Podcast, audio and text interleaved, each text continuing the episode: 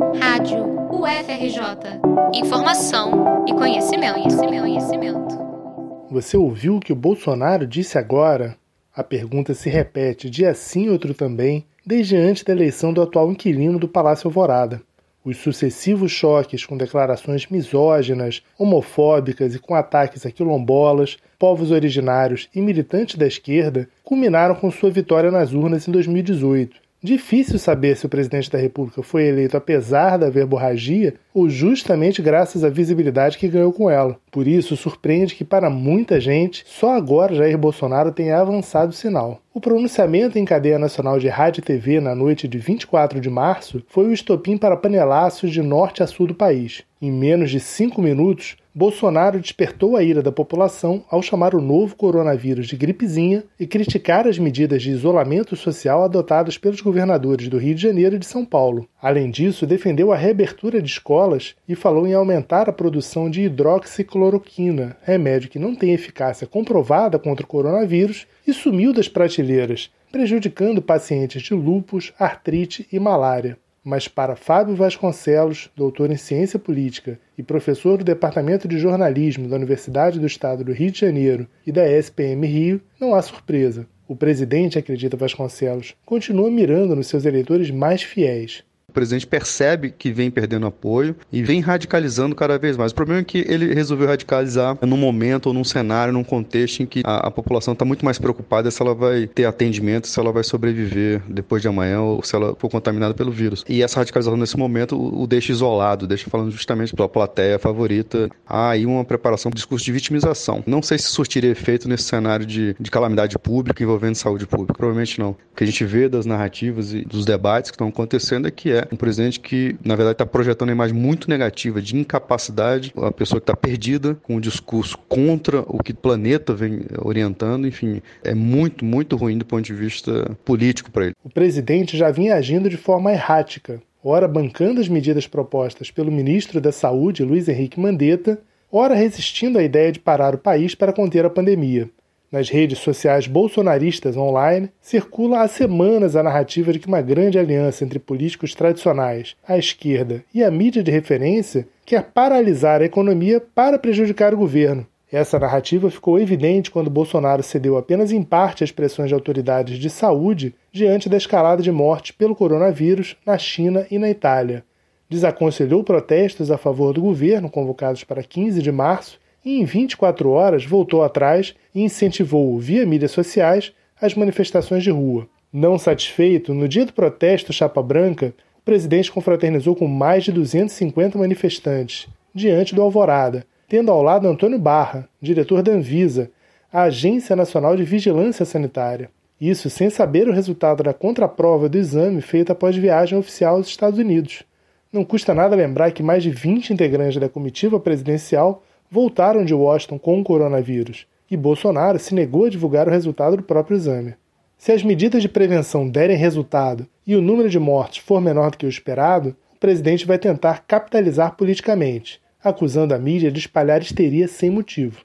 Se as vítimas crescerem no mesmo ritmo que na Itália, na Espanha e nos Estados Unidos, vai culpar os governadores, a quem acusa de estarem antecipando a campanha eleitoral de 2022.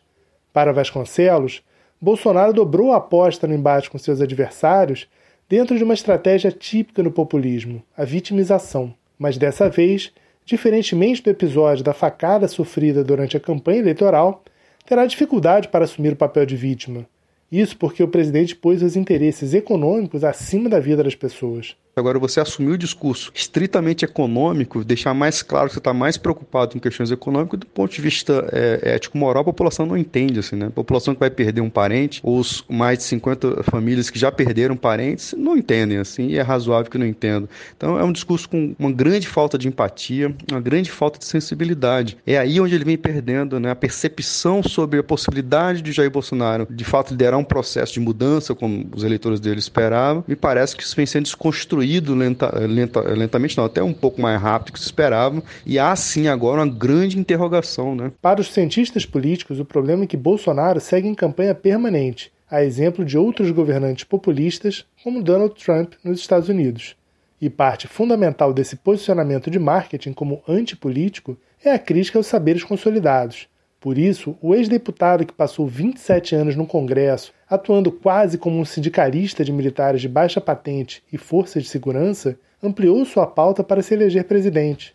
Passou a atacar não apenas a esquerda, seu alvo histórico, mas a ciência, os intelectuais, os ativistas dos direitos humanos e as pautas identitárias, como bandeiras LGBT, feministas e do movimento negro. Para Wilson Gomes, professor titular de comunicação na Universidade Federal da Bahia e coordenador do Instituto Nacional de Ciência e Tecnologia em Democracia Digital, reconhecer o saber científico agora seria uma guinada e tanto para o bolsonarismo.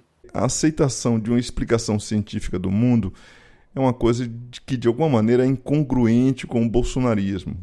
O bolsonarismo é uma posição de extrema-direita, que, como todas as outras posições de extrema-direita que surgiram ali por volta de 2016 e ganharam predominância política no mundo, ele tem como parte do seu arsenal argumentativo ideias anticientíficas, como a ideia de que a Terra é plana, de que não há aquecimento global, que vacina causa autismo e coisas desse naipe.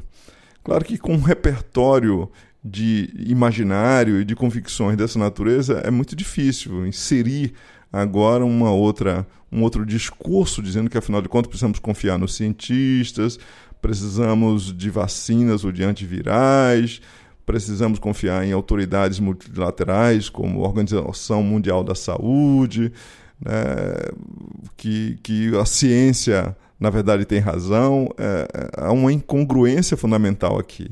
A militância digital de Bolsonaro segue tentando impor sua narrativa mas dessa vez ficou difícil tapar o sol com a peneira. Para Wilson Gomes, o volume de informação sobre a pandemia abalou o imaginário anticientífico e antiglobalista. Mas, embora a comunicação política, eu explico sempre isso aos meus alunos, na maior parte das vezes é feita basicamente de imaginários, fantasias e sentimentos básicos como medo, pânico e esperança, retoricamente conduzidos, às vezes a realidade se impõe nem todas as vezes, mas neste caso sim. Neste caso, o volume gigantesco de informações factuais sobre o que está acontecendo na Itália, na Espanha, nos Estados Unidos, a quantidade de divulgação científica disponível nos meios tradicionais e nos meios digitais provenientes de infectologistas, virologistas, epidemiologistas, médicos, autoridades e organismos internacionais tudo isso representou areia demais para o caminhãozinho de teorias da conspiração, fake news e bravatas do bolsonarismo. No poder, o antipolítico cruza todos os limites e enfrenta as instituições democráticas, principalmente o Congresso, o Judiciário e a mídia de referência. Instrumentaliza grupos de comunicação simpáticos e aproveita-se da visibilidade assegurada pelo cargo para insuflar seus seguidores mas diferentemente de seus antecessores Fernando Collor de Mello e Dilma Rousseff, apeados do poder, Bolsonaro parece não se preocupar com um possível processo de impeachment, já defendido inclusive por ex-aliados, como os deputados Alexandre Frota e Joyce Hasselmann. Seria um impeachment inédito, motivado não por supostas pedaladas fiscais ou denúncias de corrupção, mas por crime de responsabilidade contra a saúde pública. Uma pedalada verbal, ou, talvez seja melhor dizer, uma pedalada viral. Reportagem de Marcelo Kishinevski para a Rádio UFRJ.